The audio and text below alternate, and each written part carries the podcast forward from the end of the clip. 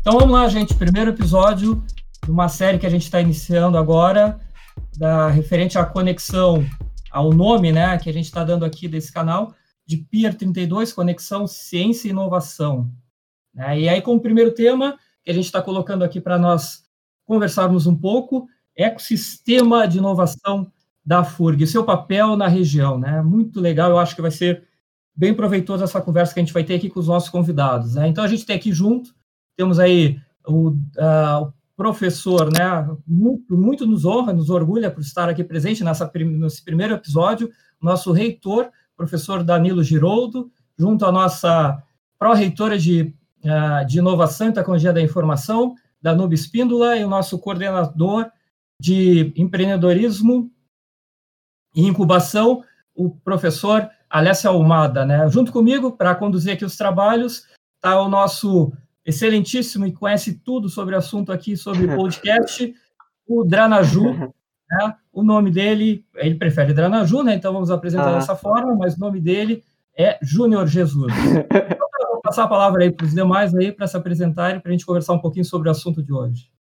É, obrigado, né? Cumprimentar todo mundo aqui, o Bicho, a Danúbia, o Alessio, o Dranaju, dizer da alegria de estar aqui, todo mundo que, que vai nos ouvir, vai ouvir esse podcast, né? É, eu sou, então, o professor Danilo Giroldo, eu sou docente do Instituto de Ciências Biológicas aqui da FURG, sou biólogo de formação, tenho mestrado e doutorado em Ecologia e, e Recursos Naturais, e dizer aí, nos últimos anos, tem me aproximado muito desse tema, né? Um tema que me, me provoca, me motiva muito, né? A conexão da ciência e da inovação. Eu fui pró-reitor de pesquisa e pós-graduação da FURG, ali entre 2010 e 2012, né, quando a gente estava começando a estruturar o nosso parque tecnológico, o Ciantec, e começar, tinha, começávamos a aumentar a densidade de discussão na universidade, né, sobre a importância da inovação e a conexão dela com a ciência. Então foi um período muito rico para mim. Depois eu fui vice-reitor, né, durante os dois mandatos da professora Cleusa, então de 2013 até o ano passado, e continuei muito conectado com a pauta da, da inovação, né, e pude acompanhar o desenvolvimento de, desse nosso ecossistema hoje, da nossa incubadora de empresas, das empresas júniores, né, de todo o processo que também conversa muito com isso que a gente vai falar aqui, que é o próprio empreendedorismo. E estou agora nessa condição de reitor, iniciando um novo mandato agora e continuo sempre esse, é, muito ligado a esse tema. É um tema que eu tenho muito carinho, né, e que eu acho realmente muito importante porque é uma percepção comum, eu acredito, nessa nossa sociedade contemporânea, da importância aí da gente é, compreender e colocar a nossa capacidade instalada à, disposição para solucionar problemas né, da nossa sociedade, né, problemas complexos né, que podem se, se resolver pelas várias facetas aí da, da inovação. Então, acho que vai ser muito legal o nosso papo aí para aproximar o pessoal desse tema também. Então, Prazer estar aqui. Meu nome é Danube Espíndola. Bom dia, boa tarde, boa noite. Podcast tem disso, né? Essa mídia aí que vai interagir no momento, a qualquer momento para o acesso. Isso é muito bacana. Parabéns pela iniciativa aí. C3, né, dos grupos aí também que estão conduzindo, Embrapi, BRH e todo esse povo aí que está movimentando a inovação na FURG. Então, meu nome é Danube Espíndola, eu sou engenheira de computação, egressa da Universidade Federal do Rio Grande, FURG, sou doutora em engenharia elétrica e tenho trabalhado, então, é, com o uso né, de tecnologias, tanto durante o doutorado, né, durante a graduação, uso de tecnologias aí nas empresas, é, é, nos produtos, nos processos, nos serviços. Entrei na universidade e Fiquei muito tempo na Secretaria de Educação à Distância aí, também trabalhando com os cursos da Universidade Aberta do Brasil. E ali, né, foi um grande aprendizado, né, do uso de tecnologias na educação. Hoje a gente está vivendo um momento aí na educação é, onde a gente está se desafiando enquanto inovando, né, enquanto docente no seu fazer, através do uso de tecnologias, né, estamos aí trabalhando no ensino remoto, diferente do que é o ensino à distância, mas tem nos desafiado em inovar né, na nossa prática de ensino. É, depois, né, também atuei como coordenadora de inovação ali na Secretaria de Educação à Distância e ali conduzi alguns editais, né, de inovação aí nos cursos e editais institucionais que trabalhavam o uso de TICs, né, é, na educação. Depois fui convidada, então, a assumir né, a diretoria de inovação tecnológica dentro da Pró-Reitoria de Pesquisa e Pós-Graduação, que foi onde fiquei por quatro anos, né, junto ao meu colega Alessio, é, na condução aí, né, da inovação, interagindo com os ambientes de inovação, Parque Científico Tecnológico Oceantec, e a incubadora de empresas de base tecnológica Inovatio, né, interagindo tanto com os ambientes de inovação e fazendo a conexão também com as unidades acadêmicas, órgãos vinculados, administrativas e algumas atuações no município é, também, né, é, na questão da inovação.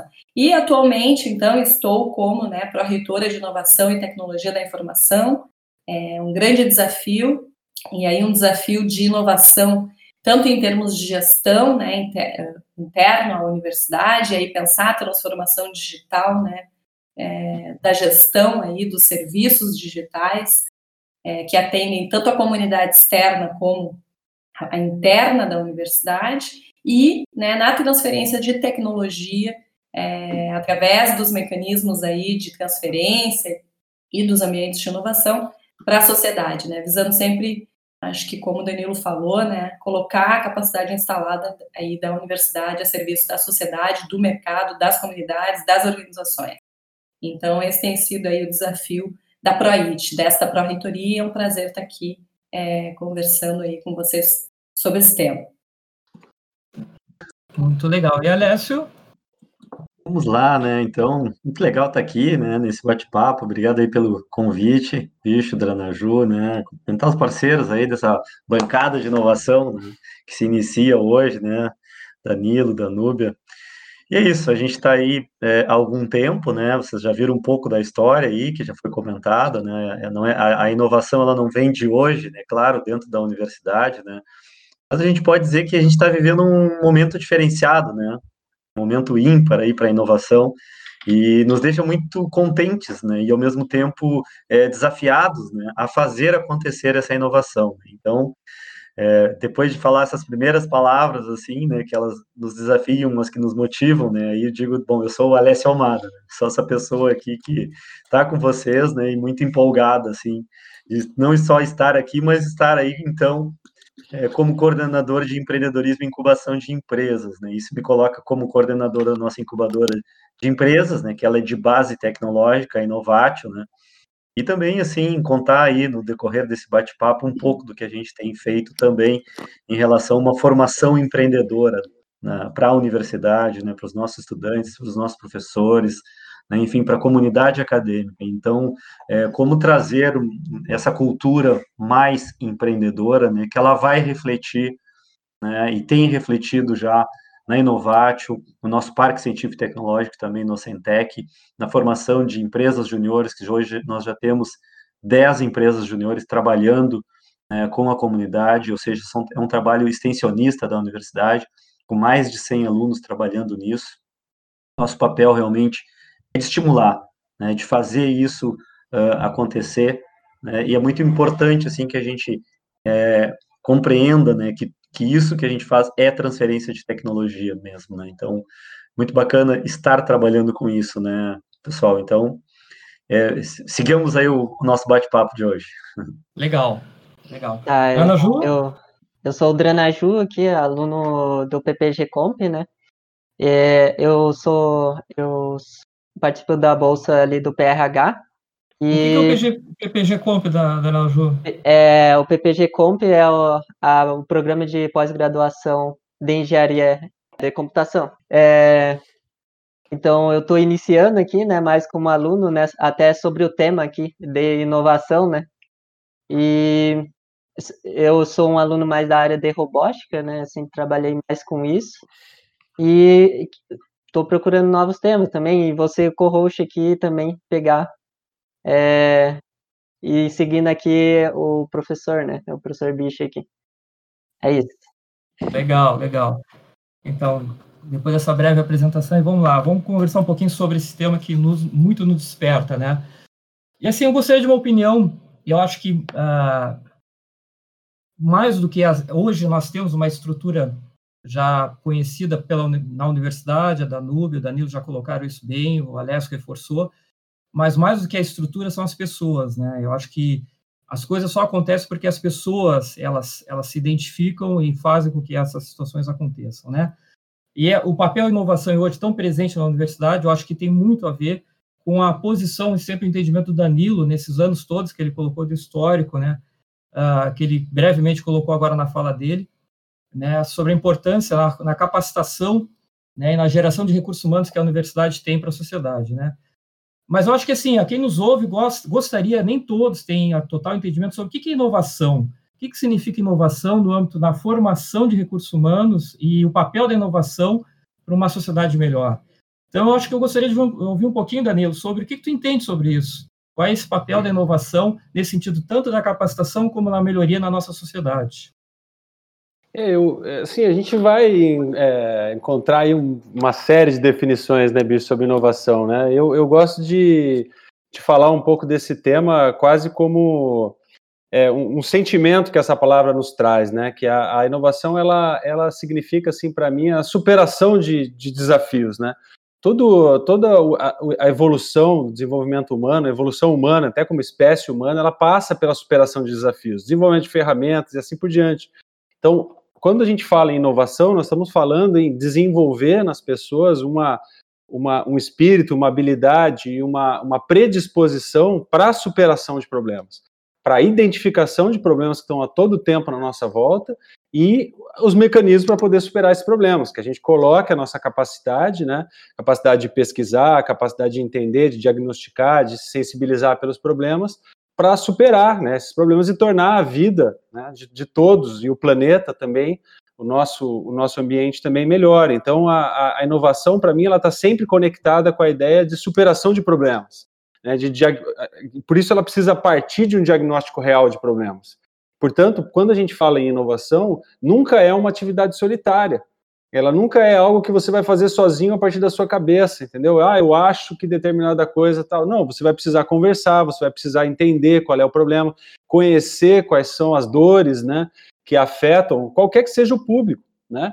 Então, por exemplo, o Brasil vive um, um cenário de profunda desigualdade social. Quantas oportunidades de superação de problemas nós temos para combater e enfrentar a desigualdade social? Será que a gente está conseguindo enxergar isso com toda, com toda a, a, a, profundidade né, que exige, né, ah, todos os problemas de produtividade que o país tem, né, será que a gente está conseguindo entender quais são os gargalos que limitam a produtividade do Brasil, que é um tema que está tão, tá tão em voga, né, a gente vê o Brasil cresceu, cresce em vários aspectos e tem dificuldade de crescer na sua linha do tempo na produtividade. Por que, que não está crescendo na produtividade? O que está acontecendo, né?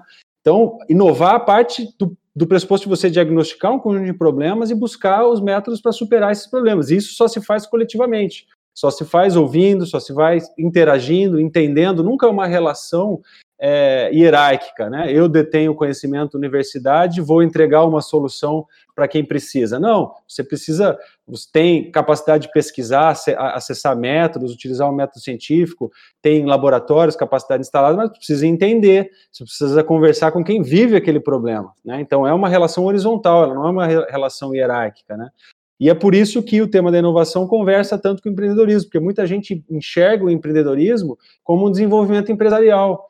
E, na verdade, o empreendedorismo ele traz esse conceito do da, da, da, da, da atitude empreendedora, a atitude de buscar a solução. Então, nós, professores, precisamos ser empreendedores, os gestores, mesmo sem ser empresários, sem nunca ser empresários. Esse é o conceito que nós buscamos trabalhar aqui, é, aliando né, inovação e empreendedorismo, ou seja, diagnóstico de problemas e é, colocar a ciência a serviço da solução desses problemas, numa relação horizontal, com os parceiros da sociedade que sejam, todos eles é possível, né? com todos eles é possível desenvolver.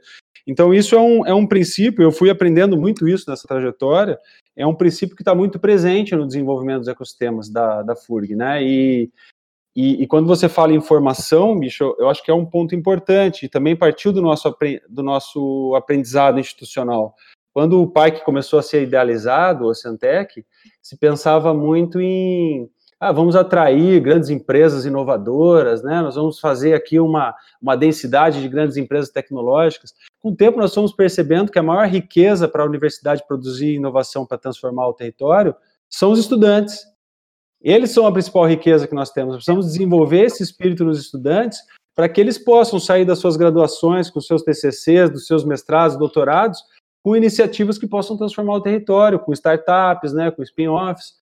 E isso foi mudando com o tempo a nossa compreensão. Então, hoje é como a Alessio colocou bem ali no início, ela é embasada nessa lógica, em você estimular esse, esse espírito, essa habilidade empreendedora, a pré-incubação, a incubação e as empresas mais maduras junto ao parque tecnológico. Isso, no médio termo, eu acredito que tem um grande potencial de transformação do, do território, realmente. Né? Então, um pouco assim que, a gente, que eu enxergo esse tema da inovação, bicho. Perfeito, perfeito. Eu acho que tem, assim, uma questão que eu acho que eu gostaria também de, da opinião dos demais aqui presentes, a questão que quando a gente... Uh, tem, tem uma situação que, inclusive, não é nenhum panorama da nossa universidade, é um panorama nacional, como tu bem colocaste, Danilo. Hoje a gente tem uma questão de produção científica e de produção de conhecimento relativamente alta, se nós compararmos com outros, outros espaços, tanto no país como, como fora. Mas o, tem um, uma situação que é o entrave, inclusive é um entrave para a nossa sociedade, que é a questão de transferir. Transferir aquilo que tu produz como conhecimento para, de fato, se transformar em uma inovação que vai ser utilizada para nossa, por nossa sociedade e por demais, né? O que a gente chama de transferência de tecnologia.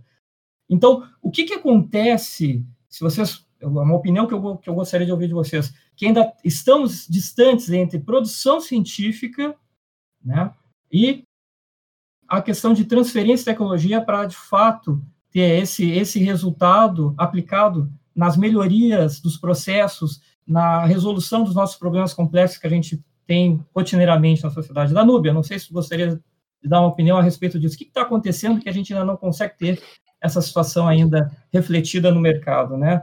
Na sociedade, não diria só no mercado, né? É, eu conecto aí, bicho, com a questão da formação, viu? Por quê?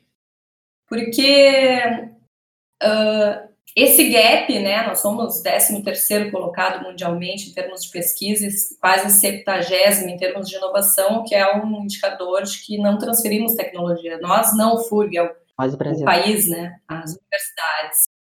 E essa questão da transferência, ela perpassa por um outro tipo de fazer que nós, na academia, não estamos acostumados, né? E aí a formação, ela explica muito, né? Porque quando tu vai transferir, é, muitas vezes tu vai ter que assumir um papel né, de negociação, né? Tu vai ter que captar os, os interessados naquela tecnologia, né? É, desenvolver orientado ao problema que está sendo demandado e não ao problema que eu, enquanto pesquisadora, acho que é um problema, né? Então é bem o que o Danilo falou também, né? Nesse processo da transferência, ele é um processo de interação muito forte, porque tu vai ter ali quem está especificando aquele problema, juntamente com as equipes que estão dentro da universidade, os pesquisadores, os grupos de pesquisas, as startups, os ambientes, a tu resolver já transferindo aquilo, né? Seja para uma empresa, seja para uma organização, seja pra, para uma comunidade. Então, a questão da transferência de tecnologia, é, ela demanda é, um trabalho conjunto de, né, entre os entes. Além disso, ela demanda várias outras questões, né, da gente discutir, por exemplo, a propriedade intelectual é, que está sendo gerada dentro da universidade, como que eu coloco isso à disposição de uma empresa, ou de várias empresas, ou da comunidade, né? E um grande gargalo da transferência é justamente essa cultura que se tem nacionalmente de muito tempo é, de, da pesquisa, a, a, gente não acabar a, não fazer a conexão da pesquisa aplicada lá fora, né? Então tem, a gente passa por as atividades, por exemplo, de prospecção, a Embrapia é um grande caso, a gente vem discutindo isso, esse desafio da prospecção, né? O como, então, como tu prospecta e mostra a grande capacidade que tu tem instalada dentro da universidade. A gente tem pesquisadores de ponta com produtos, serviços, processos extremamente inovadores, reconhecidos no mundo inteiro, só que eles não foram demandados pelo mercado, talvez. Ou o mercado não está enxergando isso. E aí, o nível da prospecção, ele tem duas vertentes, porque tu vai prospectar e tu diz assim, ah, olha aqui o que eu tenho. eu tenho esse produto, esse produto, eu tenho esse processo, eu tenho esse algoritmo, eu tenho esse sistema. O cara te olha e diz assim, não, mas isso não, não é isso que eu quero. E às vezes ele também nem sabe o que ele quer. Por isso que a inovação, né, investir em inovação, é custo e é longo prazo. Porque é uma cultura também, né, das empresas ficarem o tempo inteiro buscando seus problemas e a resolução deles e colocando as equipes de PDI ali próximas a pensar nessas soluções.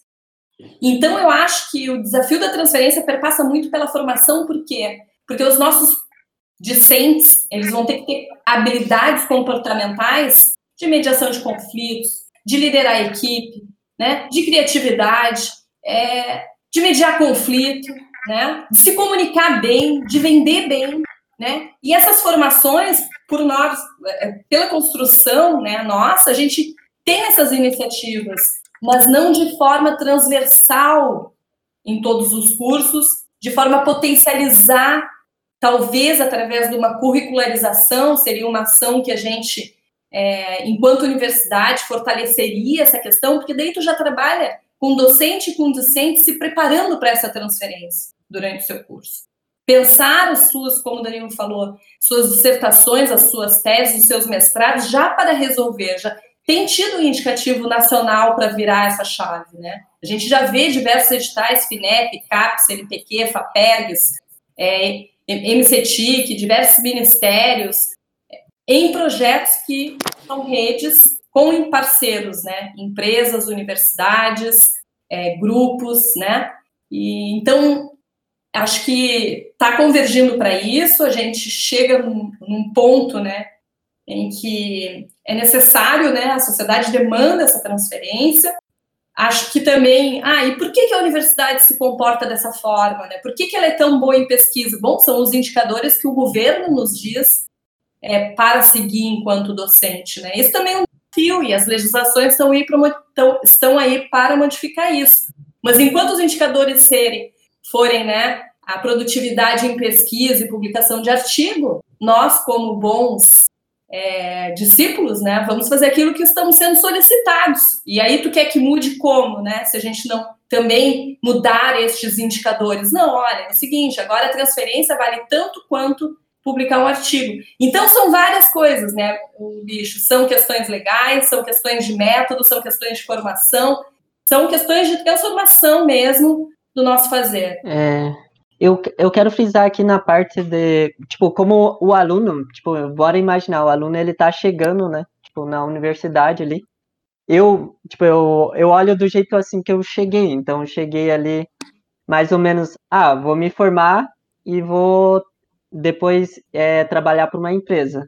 Tipo, eu acho que vem uma parte social também, do, de como é, é pensada a universidade a, e a nossa formação.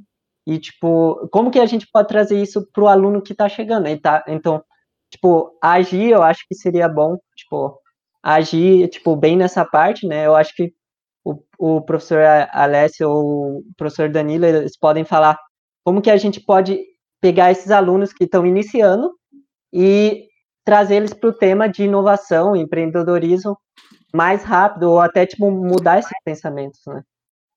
Tá bem, posso começar eu aqui. É, eu acho que esse, esse, é um tema assim que é, a gente dorme com ele, né, todos os dias, né, e tenta acordar, né, no outro dia com alguma com alguma proposta, alguma ideia, né. E aí eu quero dizer com isso que ele é uma preocupação diária, né? Né? Uh, principalmente falando aqui, né, no campo, no espaço dentro de uma universidade. Uh, eu, há pouco antes de entrar aqui, para bater esse papo, eu estava conversando com dois estudantes que eles são formandos, e a dúvida é a mesma, Drano. Eles estão se formando, a, a, dúvida é a mesma, o que, que eu vou fazer depois, no ano que vem já. Né? Então, isso nos preocupa e não é de hoje, isso aí já é histórico. Eu, quando entrei para fazer o curso de Ciências Econômicas na FURG, há um bom tempo atrás, isso já era a minha dúvida. Eu achei que, bom, eu vou trabalhar num banco.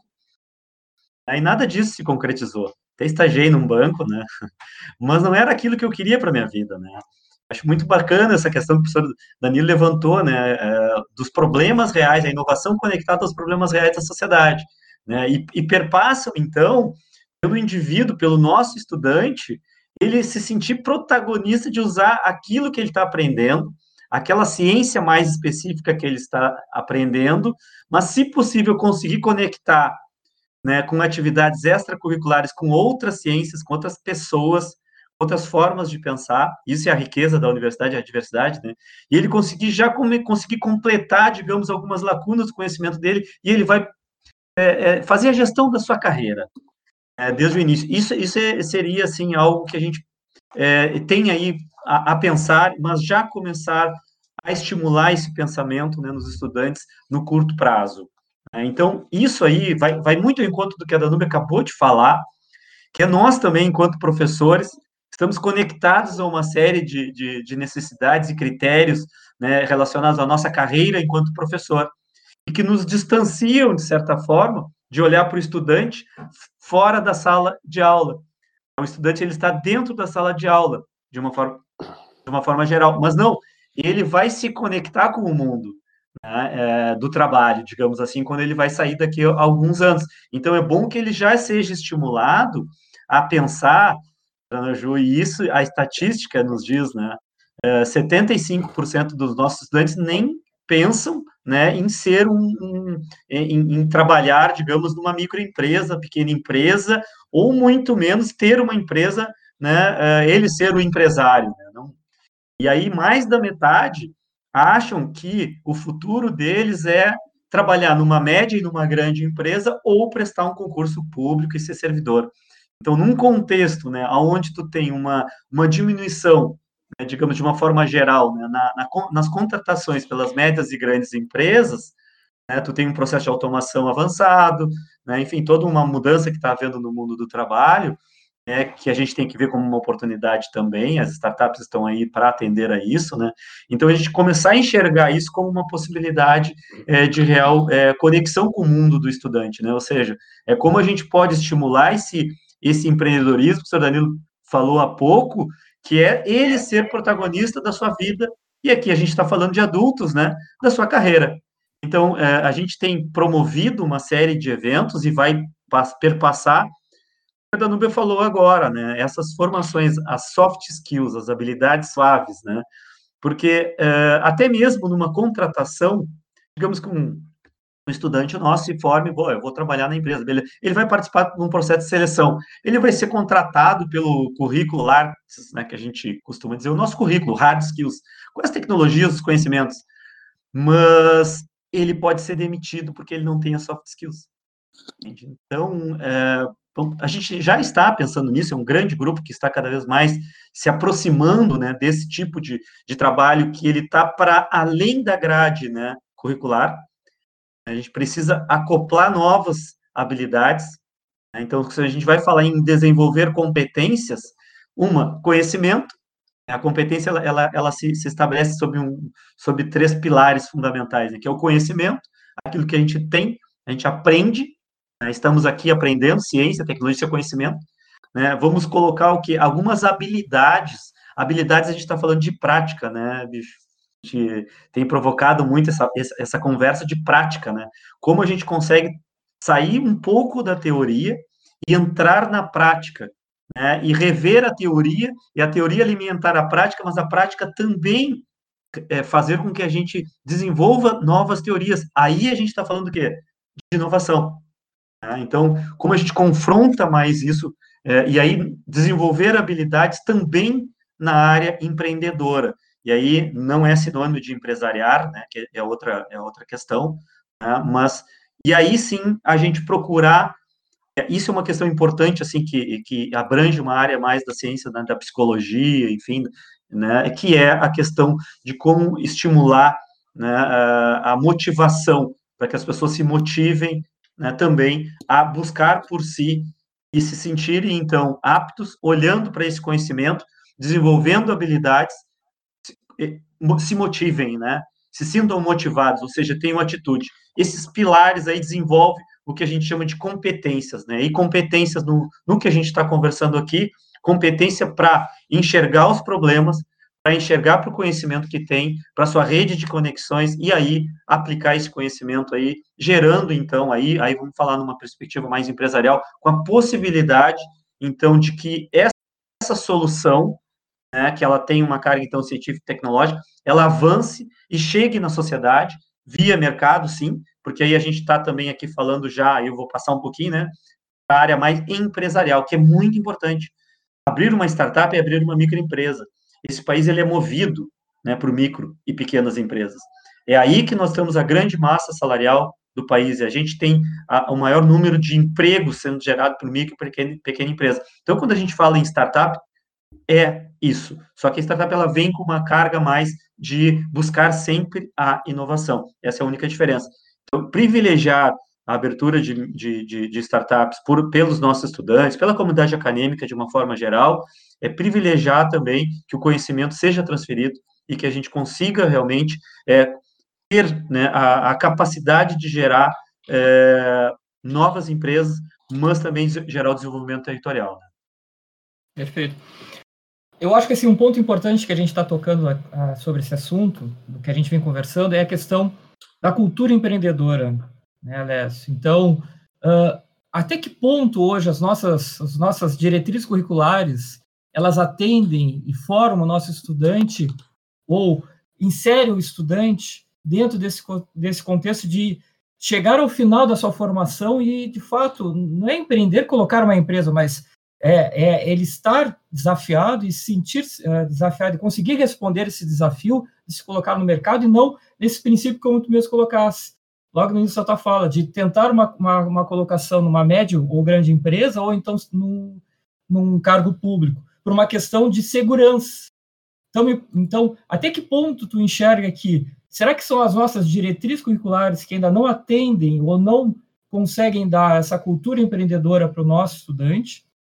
De, de, ele vai se sentir desafiado e vai conseguir responder esse desafio? Ou será que a nossa política na, externa a, a, a quem forma, ou seja, no momento que nós chegamos com o nosso recém-formado no mercado, os trâmites são tão né? A gente tem um sistema burocrático tão desafiante e tão amarrado que ele se sente uh, uh, em dificuldades para tentar se colocar né, por, uma, por uma situação de empreender e acaba indo por uma situação que, olha, veja um caminho alternativo que talvez seja o caminho alternativo que tu já apresentasse, que talvez seja mais seguro para mim.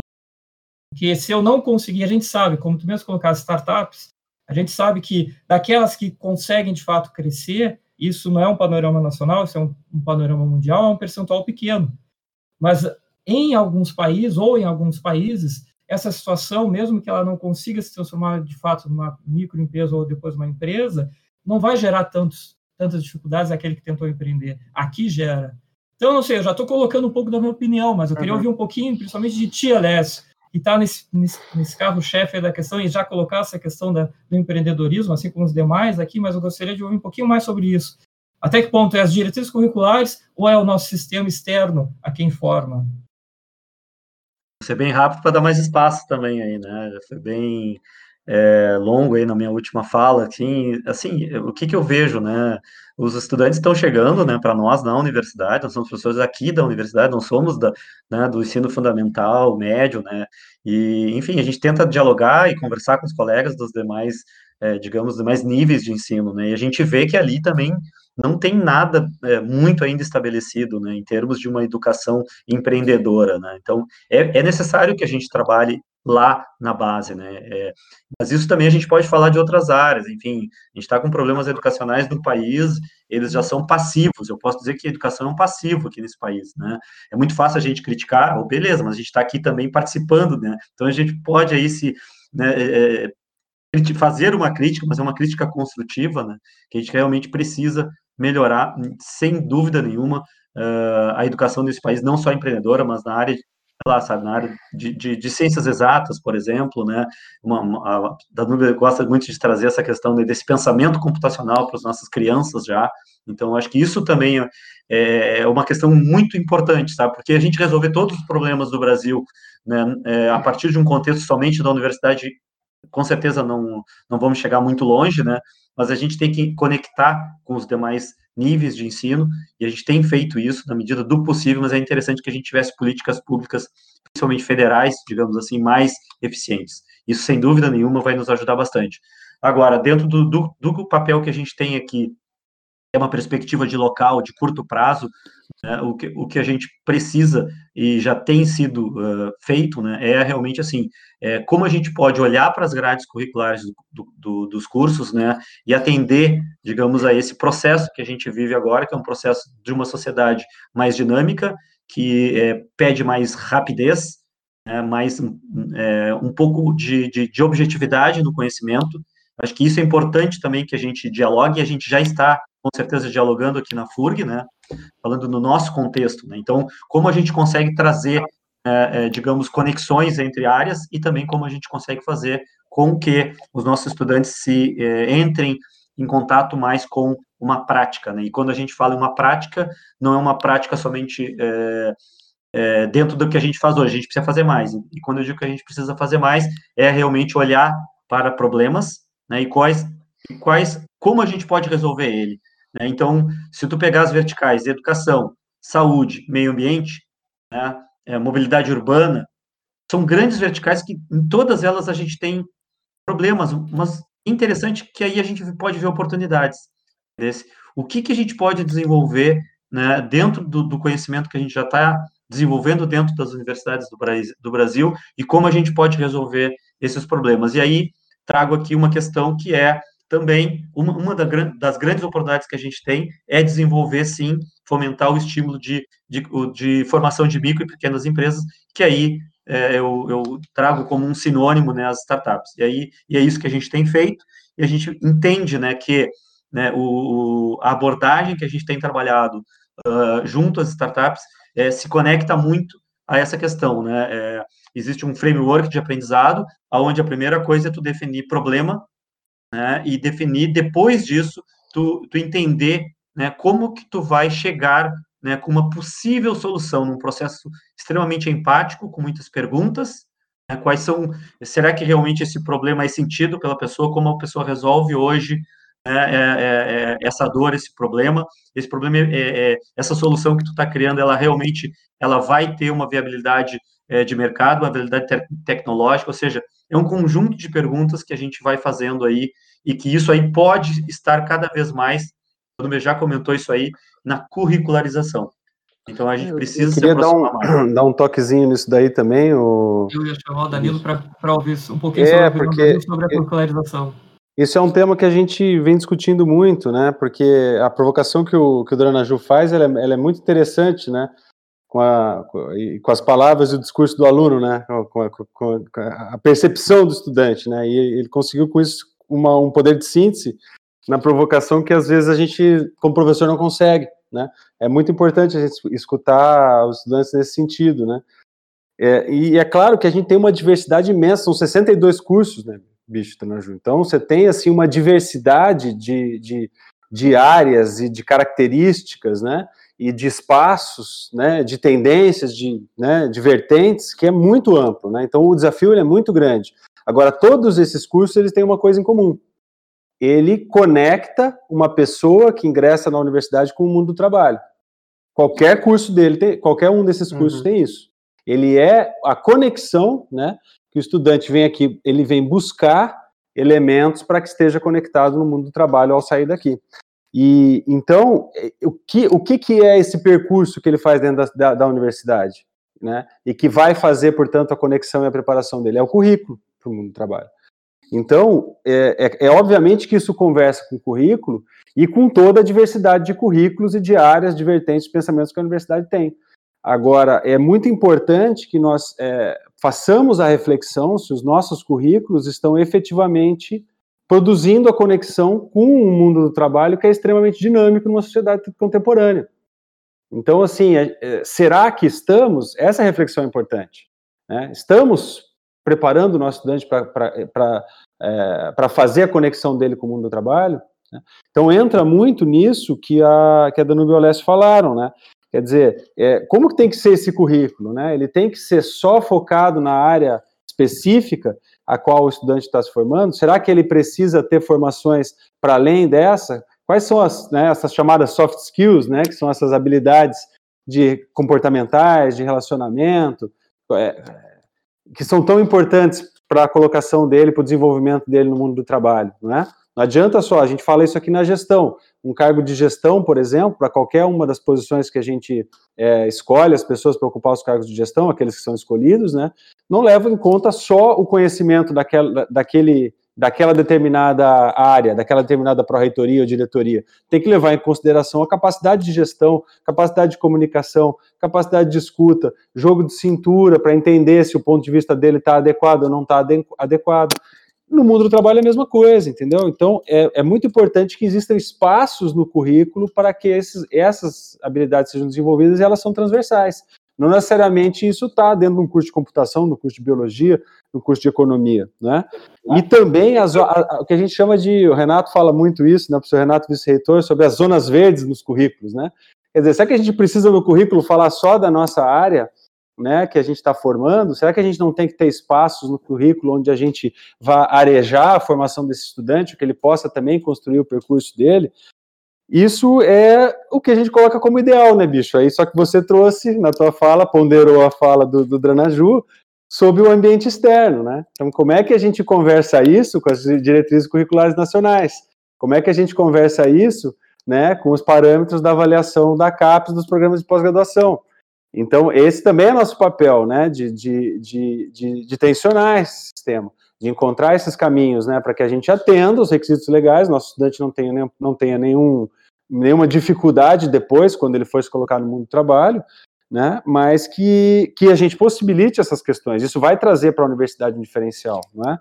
Então, é, eu acho que isso é possível. A gente já vê exemplos disso pelo Brasil, não é, bicho? A gente já consegue enxergar é, cursos, por exemplo, de engenharia que o currículo de um estudante, é, é, o histórico escolar de um estudante de uma formatura, não há nenhum histórico igual entre eles quando eles vão se formar. Né? Então a gente precisa acreditar na capacidade do estudante construir o seu, seu, o, seu, o seu percurso, e essas pessoas têm tido aceite e têm conseguido se colocar profissionalmente. Como que a gente pensa em fazer isso, né, bicho? Nós estamos no início de uma gestão, a gente está trabalhando um tema que está muito ainda no início, mas que a gente quer colocar, pelo menos em termos conceituais, para debate já esse ano ainda, que é um programa de inovação e flexibilização curricular. Que ele não vai, ele não vai ser, obviamente, determinado, né, assim, que, ah, é, façam isso, façam aquilo, né, mas é justamente promover essa reflexão, porque esse trabalho precisa ser capilarizado para dar conta da diversidade da universidade, senão ele não vai funcionar. Não adianta a gente estabelecer uma régua para todas as áreas, porque isso não vai funcionar. Então, isso tem que ser um processo capilarizado. Mas tem questões que a gente sabe que são fundamentais, né? A gente precisa pensar um pouquinho mais sobre pré-requisito, precisa pensar alguma coisinha mais sobre é, essas zonas verdes e essas soft skills, como que isso fica sendo oferecido. Então, são, são vários temas que precisam ser pensados e isso a gente pretende aí é, fomentar esse debate, né, e tentar desenvolver isso durante a nossa gestão também. Era isso que eu queria agregar aí na provocação uhum. do Dranaju e na tua também. Que eu vou vir mais umas legal, legal. aqui que. Tipo, eu vejo, tipo. Não, o Danilo chegou num ponto que é super importante, que converge nessa, nessa, nessa nesse raciocínio que é, eu acho que aqui o coletivo está tendo, que é a flexibilização, Danilo. Então, perfeito. É, eu acho que talvez seja um caminho que a gente, acho que provavelmente será esse o caminho que a gente vai ter, não só nós como universidade, mas todas aqueles outras universidades que também estão nessa mesma questão, onde tu disse que a gente tem uma sociedade, é mesmo uma sociedade muito dinâmica, onde as demandas, né, as exigências para o profissional, elas, elas, elas, elas se alteram de maneira muito rápida e, e, às vezes, as nossas diretrizes curriculares não se adequam a essas demandas. Existe ainda um fator histórico das diretrizes, o que, que deve ser um engenheiro, o que, que deve ser uh, um bacharel antes de um engenheiro, um bacharel, um licenciado, e talvez uh, a necessidade de a gente olhando, não perdendo esse foco das diretrizes curriculares, mas na nossa concepção sobre a nossa formação, que possa ter a maior, flexibilidade, a maior flexibilização para que isso atenda também ou deixe o estudante mais próximo do, do, do, das demandas que o mercado nos, nos apresenta. Sim. Eu, eu posso colocar uma, uma, uma lenha okay. na fogueira? Bora. Claro, coloque. Que vai, que, que, que vai numa outra linha. Pode ir. É uma lenha.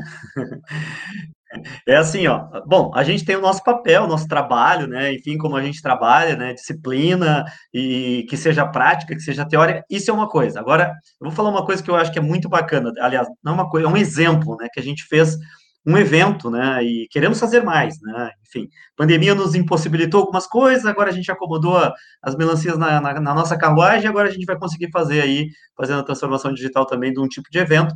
E a gente fez, vou falar de um deles, um, um evento que se chama Hackathon. Então, para quem está aí, né, nos ouvindo, não sabe o que é um hackathon, é uma maratona de final de semana, onde a gente desenvolve um framework para que equipes formadas, é, equipes interdisciplinares, é, elas desenvolvam, então, né, uma solução para problemas que são apresentados lá no início do hackathon. Geralmente começa na sexta, vai até domingo ali.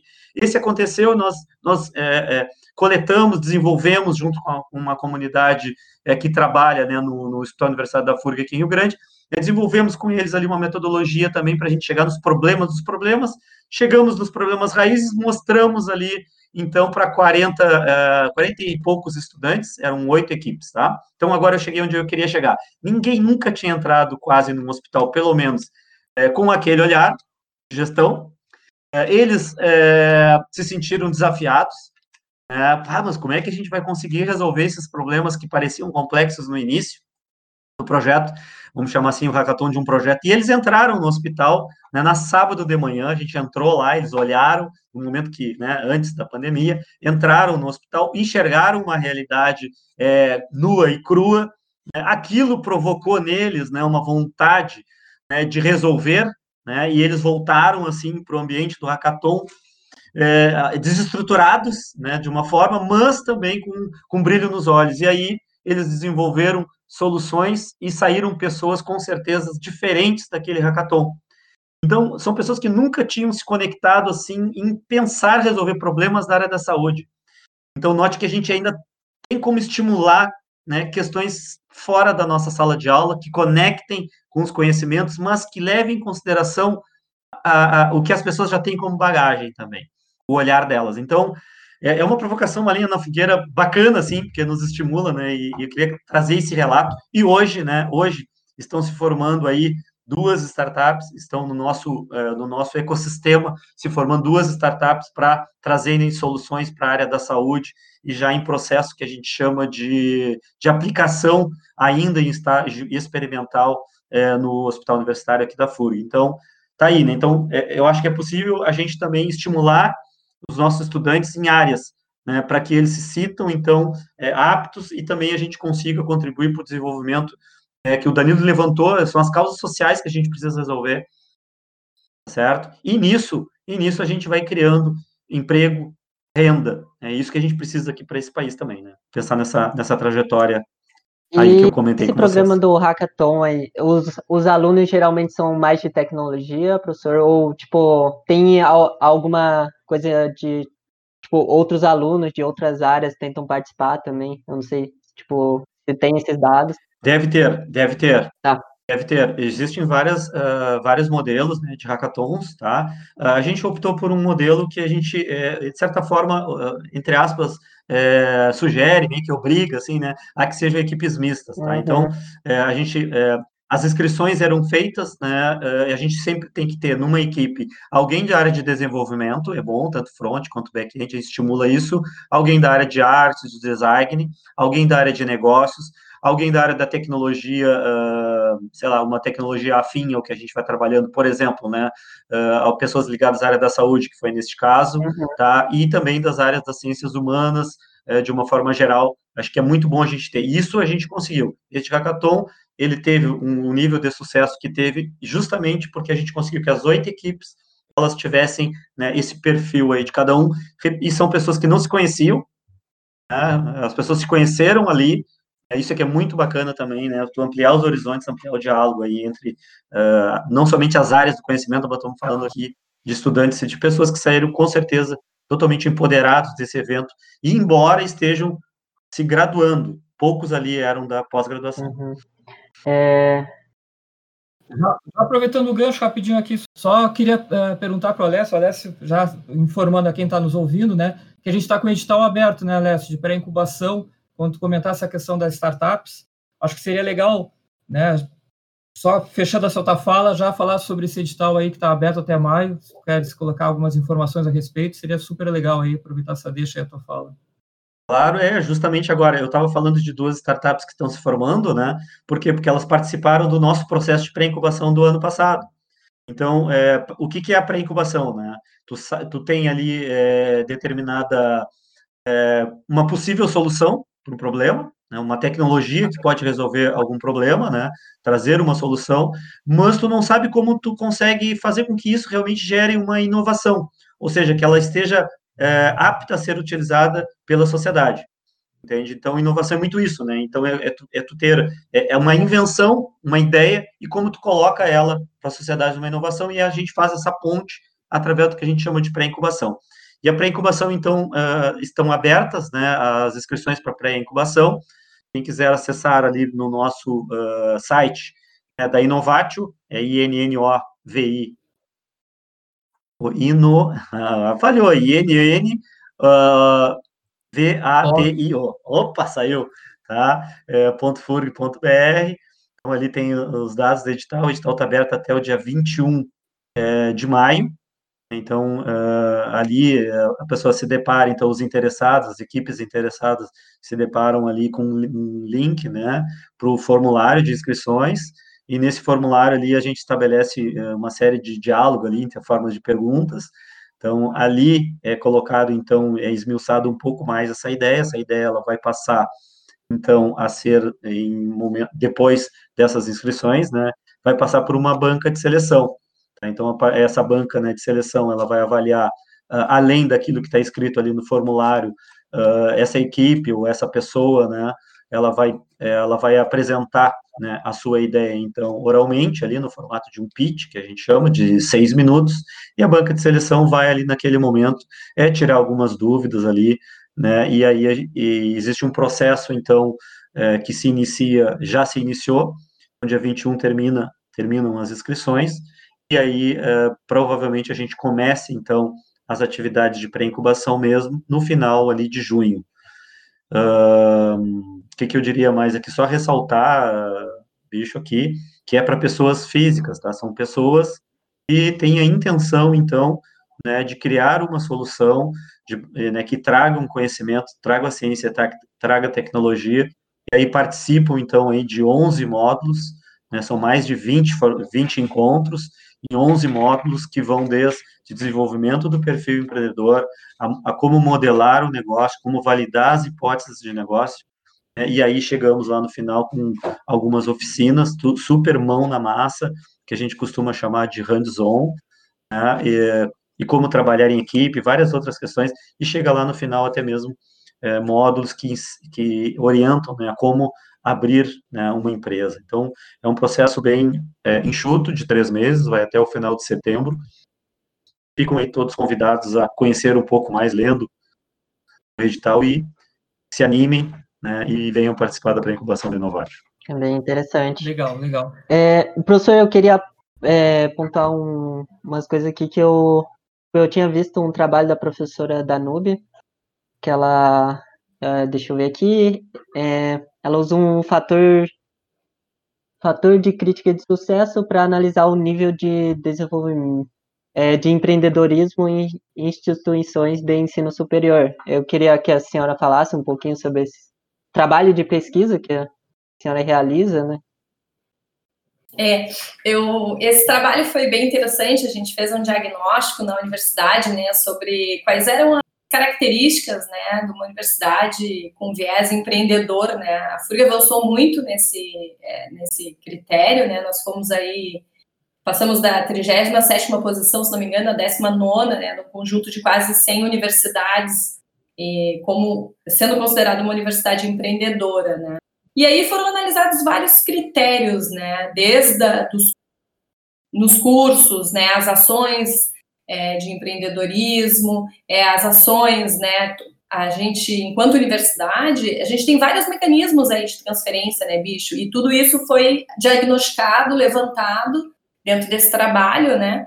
E, por exemplo, a, pré-incubação, né, ele é um mecanismo de transferência, né, que começa a trabalhar essa questão da transferência, além de trabalhar a questão da formação, né. A incubação de empresas, né, a própria incubação de empresas, também é um mecanismo da gente pegar esses trabalhos e transformar, né? As invenções, os números de patentes, né? Então foram esses fatores críticos de sucesso que foram analisados para ver, né? Essa veia empreendedora da universidade, né? A, a, a universidade, a FURG, tem feito bastante, né? Mas, e essa toda essa conversa, né, bicho, é, através dos ambientes de inovação, acho que o nosso desafio agora e o podcast vem muito nessa nessa linha, né, dessa cultura, dessa conversa e aproximação de todas as unidades acadêmicas e de todas as bases, né?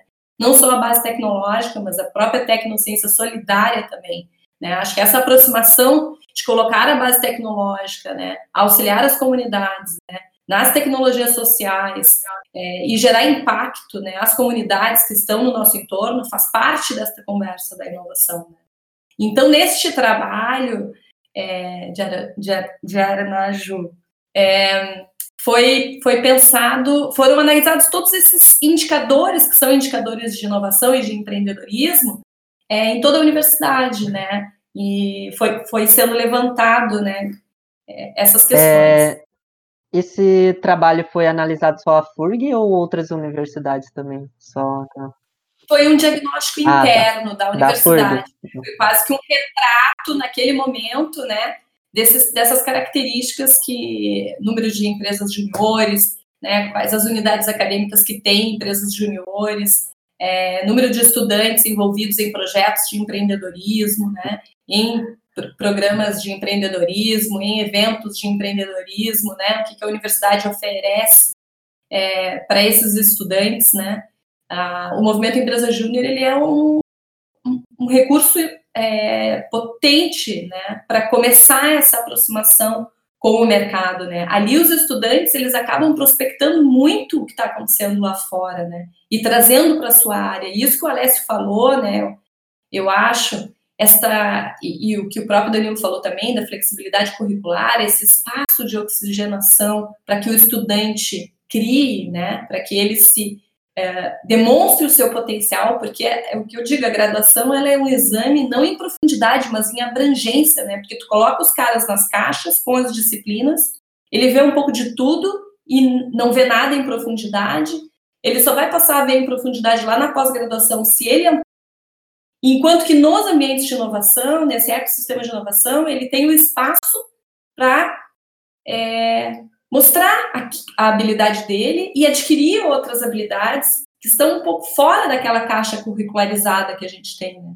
Então, por isso esse ecossistema, esses ambientes, incubador, o parque aí, né, coordenado pelo professor Gibon, o próprio Open Lab, né, um espaço de experimentação e prototipação, as próprias formações aí também que o Luciano vem conduzindo na área de propriedade intelectual e de transferência, né, fazendo formação escrita de patentes, mostrando o que é licenciar, mostrando a importância, né, do que a gente tem na proteção, né, existe um estigma de que, não, eu não vou proteger, o que eu faço é público.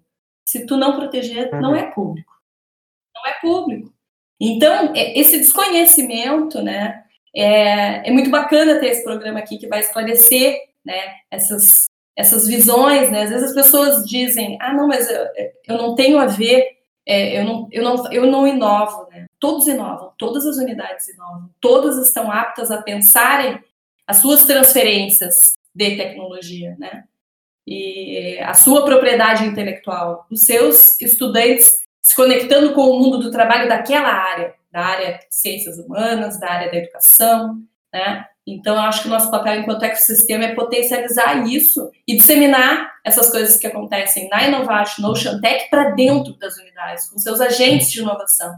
Né? A gente tem aí é, o próprio Embrapi, né, é um bicho, um importante mecanismo de aproximação com a empresa, potente mecanismo de aproximação com a empresa, que também, com, eu tenho certeza que daqui a alguns anos esse, esse mecanismo vai estar sendo utilizado aí por todas as unidades acadêmicas.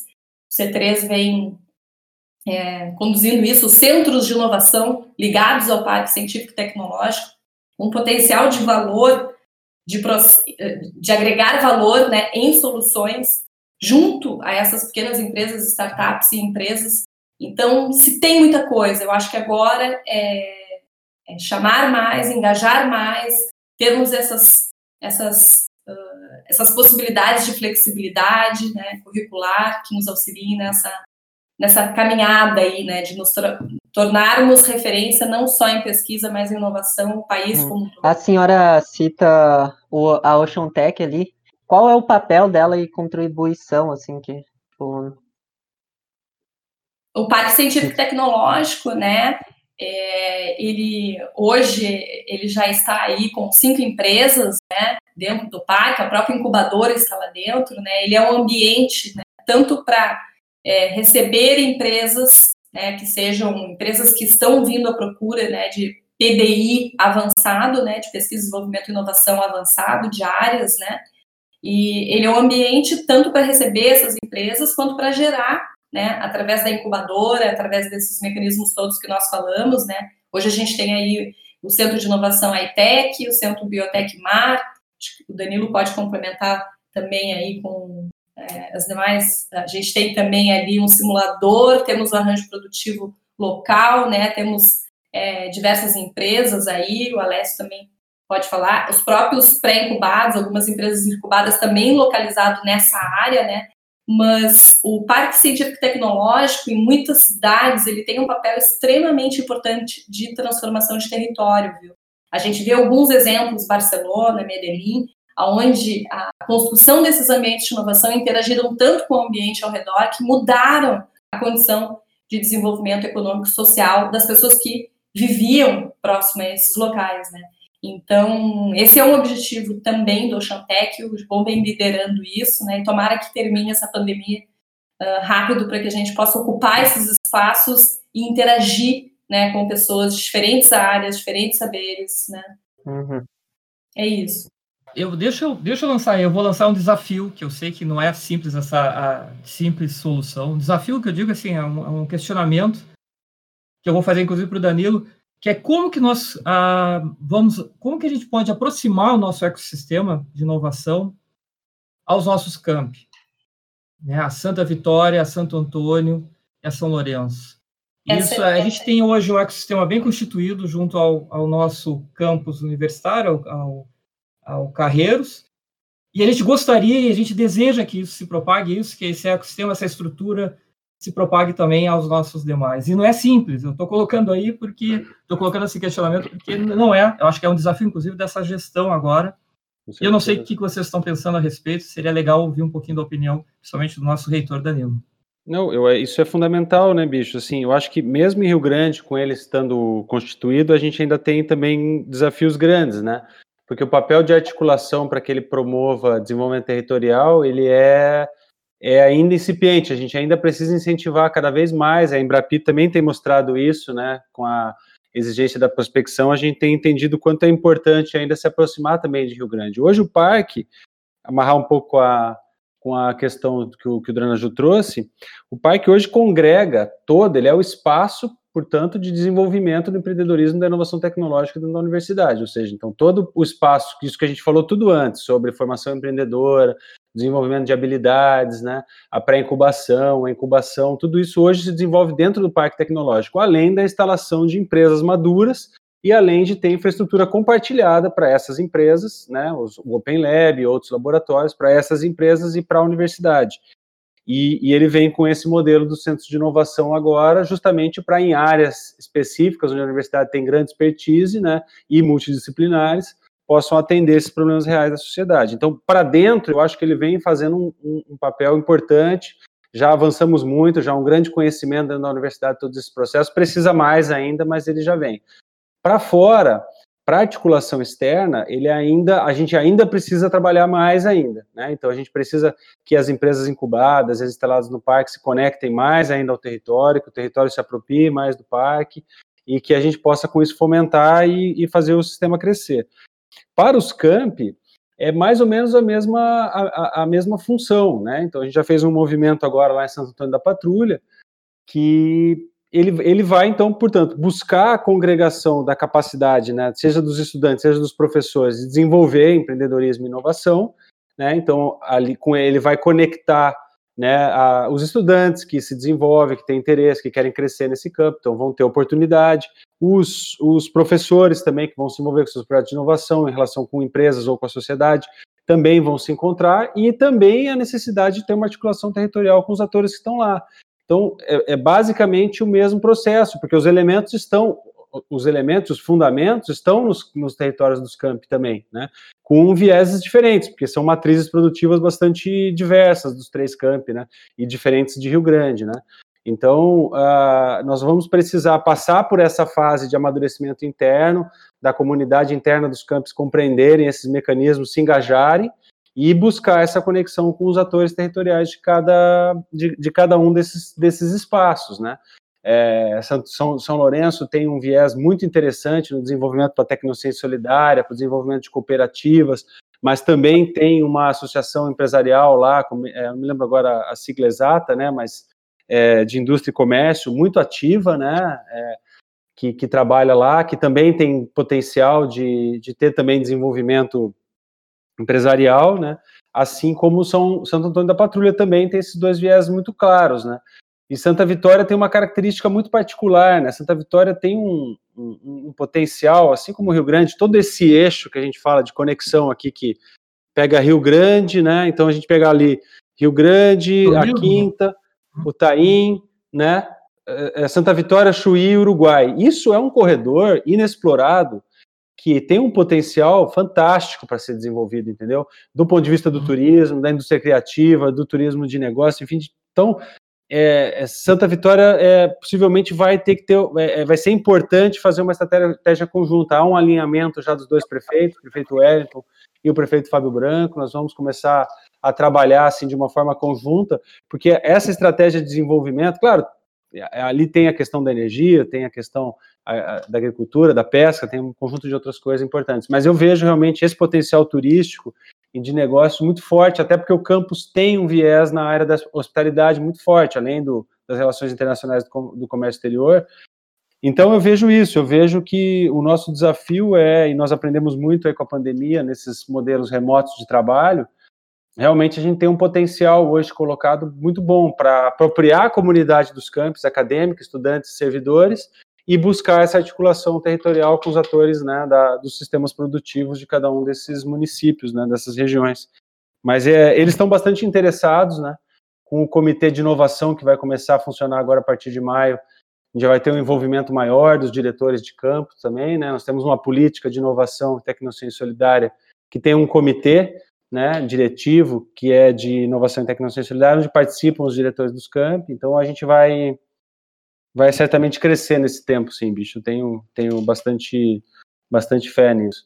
Vou dar uma dica rapidinho, quem não assistiu ainda, para entender um pouco disso, do, é, um, é um filme meio bem conhecido, assim, no campo da inovação, é para quem não conhece, possa assistir um filme que está lá no Netflix, chama Padman, Padman, que é lá na Índia, é, um, é, é a história do, do, do, de uma pessoa lá, do indiano, que desenvolveu absorvente de baixo custo, né, em um trabalho social muito importante, né.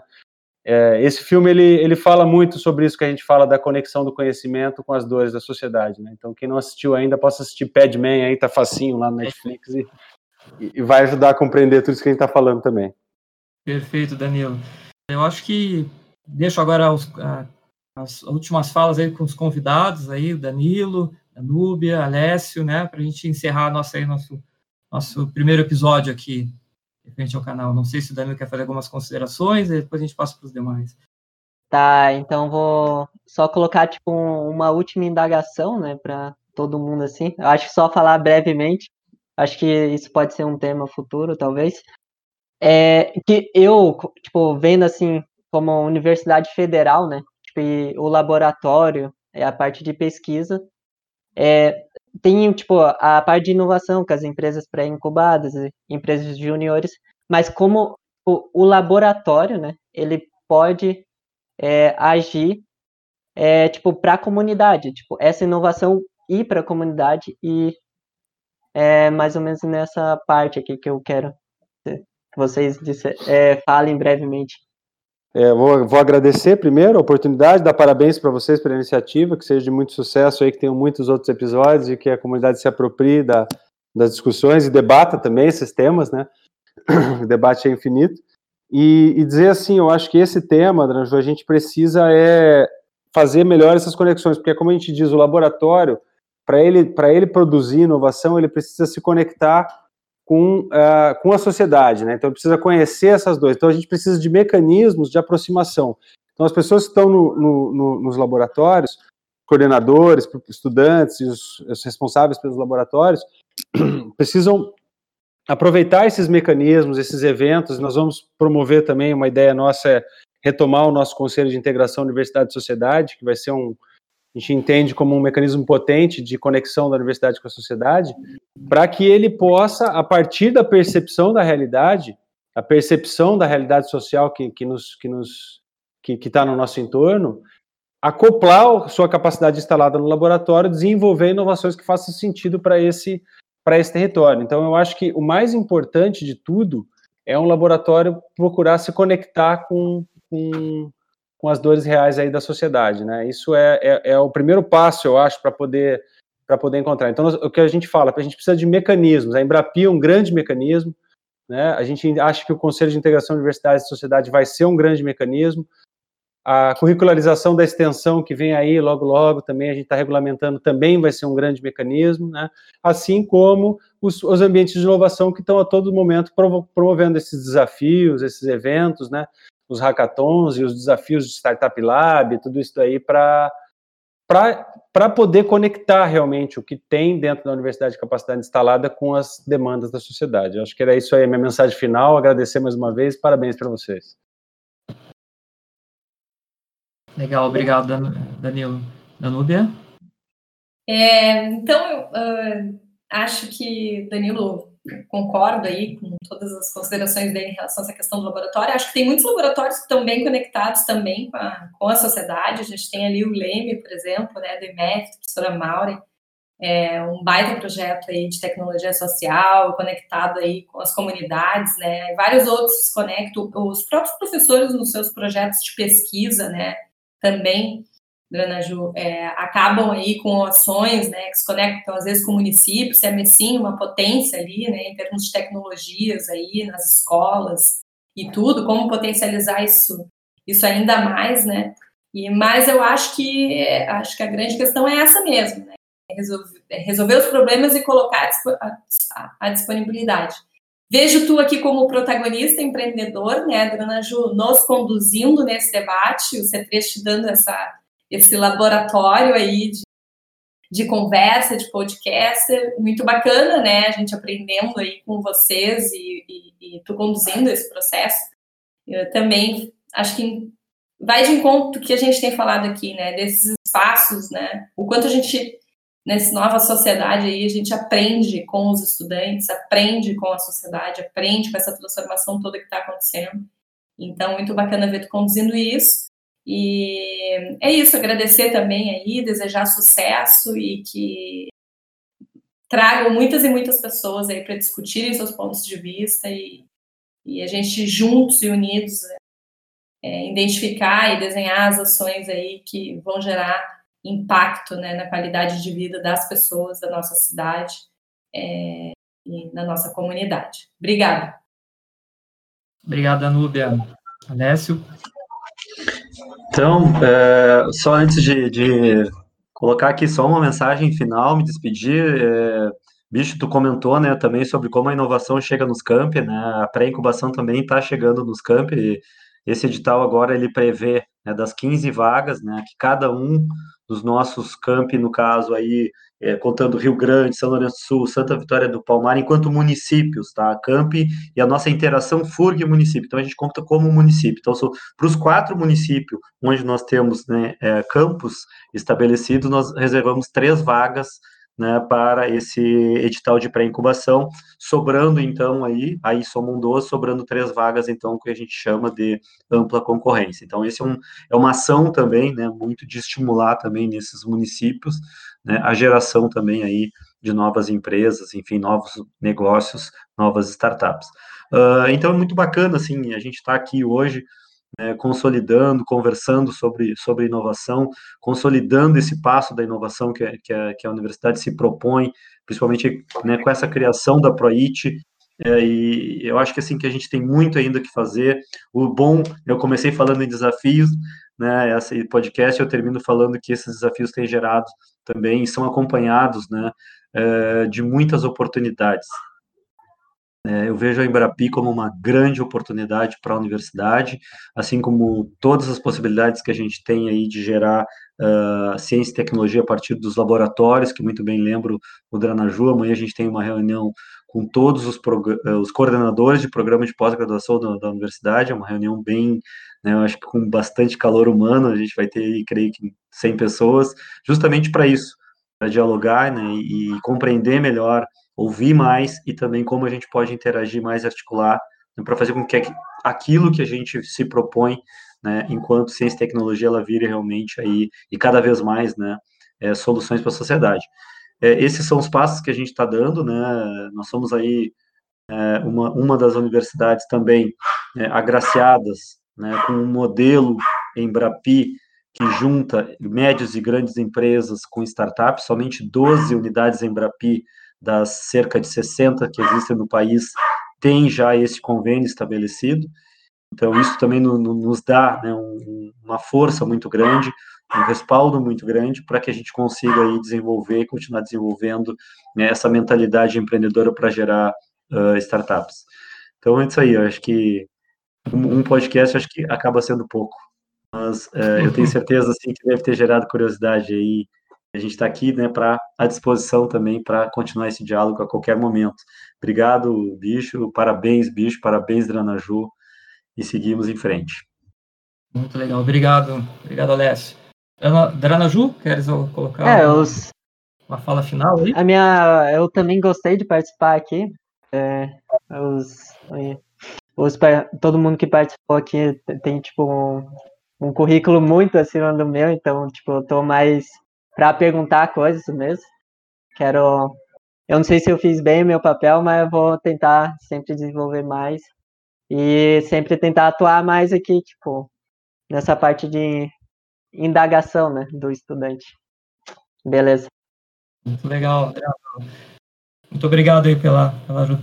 Gente, muito obrigado pela participação, foi muito legal, eu acho que foi um momento muito oportuno para que a gente passe um pouquinho, né, desse, dessa esse entendimento sobre o que nós temos hoje de ecossistema de inovação na universidade, o papel que ela tem, né, junto à região.